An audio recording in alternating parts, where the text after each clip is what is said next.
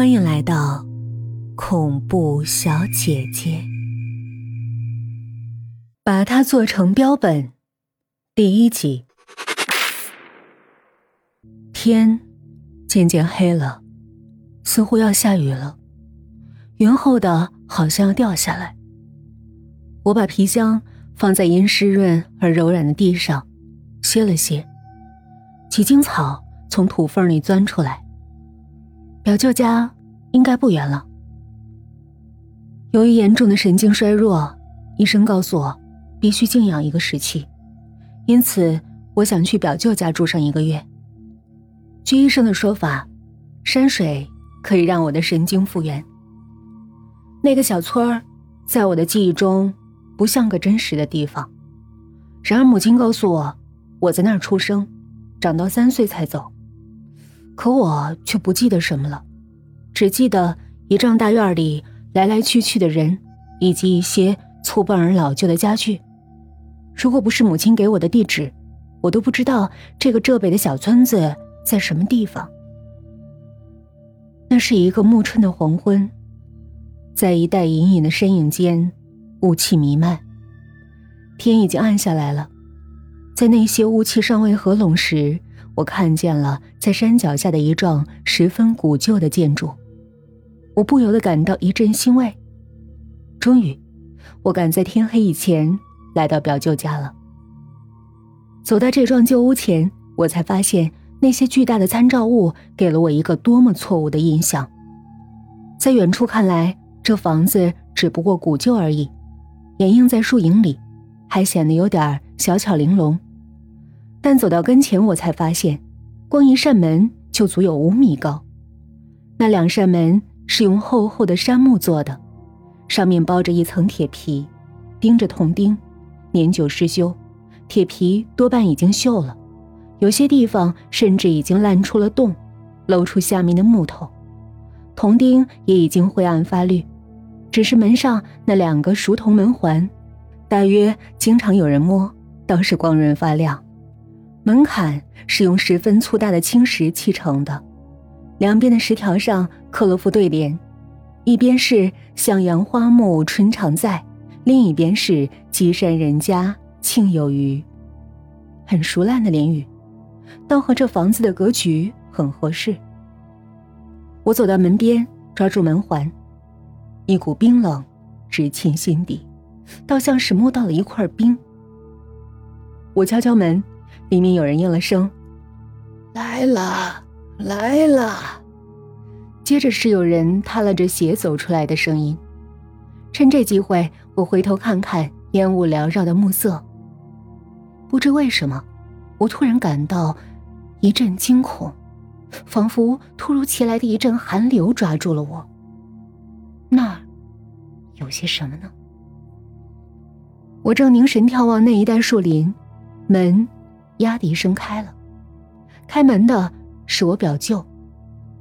我只在很小的时候看到过表舅一面，那是我五岁时，我的曾外祖母过世，散在全国的上百个亲戚都赶回来奔丧，我第一次知道国家有那么大，而我对这幢房子的记忆也多半只局限于这一天。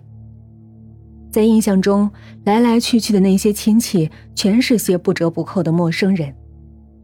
那时的表舅也有点风神俊朗的意思，现在他看上去显得有六十多了，按他的年龄，该是只有五十二岁。我刚要开口，他说：“进来吧，我接到你表姐的信了。”我拎起包，走了进去。也许是因为黄昏了，里面显得很幽深。迎面是堵影壁，壁绘早已模糊不清。绕过影壁，当中是个院子，大门是朝南的，北墙上爬满了爬山虎，墙根种了几棵剪秋罗，开着几朵花。北墙的西角上有间柴房，院子两边是两层的青砖房，中式建筑向来讲究对称。两边也造的一模一样，而大门两边，也是两层的青砖房。我还记得那是当厨房用的客厅，不知道表舅家还有没有客来了。我给你安排了一间房，楼上朝东的，楼下潮得很。表舅拴好门，领我上楼去。沿着仄仄的楼梯，我走上楼，突然从拐角处探出一个蓬头的脑袋来，吓了我一跳。表舅说：“二宝，来见见你表哥，你还没见过他。”我说：“是表弟吗？”有这么个蓬头垢面的表弟，实在让我觉得不舒服。那个二宝大着舌头说：“我是女。”女的，果然，她穿着一件花布夹袄。尽管她头发蓬乱，我看见她的脸上、手上和衣服都很干净。她的脸上堆满了弱智人的傻笑。表舅说：“叫表哥，别这么没规矩。”二宝看着我：“哎，表哥。”痴痴一笑，跑上楼去。表舅摇摇头。这孩子有点缺心眼儿，还算听话。哎，那时这屋里满是人，长房、二房，大大小小足有二十几口。现在只剩我一家三口了。哎，你妈小时候从这掉下去过。他指着楼上过道里的一角破损的扶手。这楼并不高，只有三米左右，因为楼下本来就不住人，院子里又是泥地，摔下去也没什么大不了的。只是我想到了我唯一记得的当年的那幢房里挤满了人的那个出殡的场面，也比现在更有些人气。我叹了口气：“哎，表弟怎么不见？”大宝在镇上开了个小店，不常回家。过几天让二宝带你去看看，你还跟他打过一架呢。到了，你的房儿就在那头。他领我到了边上的一间屋子，一推门，里面黑乎乎的。他拉着了电灯，几乎同时，过道里响起了一阵嘈杂的音乐，接着。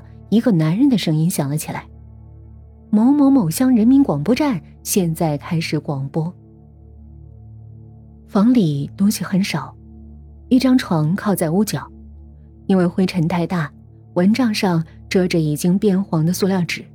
表舅说：“热水在楼下灶间里，要就自己去拿。路上辛苦了，早点儿洗洗睡吧。”他转身出去了。站在空荡荡的屋子里，听着广播里发出的稀里糊涂的声音，如一阵凉水渐渐浸透我的全身。恍惚中，我仿佛来到隔世。何一躺在床上，听着广播里传来的含糊的声音，静下心来，就听得出那是个广播剧，不知何时录下来的。也许在这个偏僻的乡里。有个家伙正在一间广播站里摆弄几张古旧的密文唱片吧。那些时断时续的声音像从水底冒上来一样，一会儿是个女人带着哭腔说：“骗了我，我太傻了。”过一会儿又是一个男人的声音：“人生本来如此。”原来这两句话肯定不是在这一块儿的，放到一起，倒有种奇怪的意味。好像是那个广播员有意为之一样。我想到了许多年前，在大房子里的那次出殡，很多人围在一起，我的曾外祖母躺在一张竹榻上，脚边点了一支白蜡烛，人们的声音此起彼伏，在头顶蠕动。在人群中，我依稀记得一张脸，这是个女人。一个极为美丽的女人。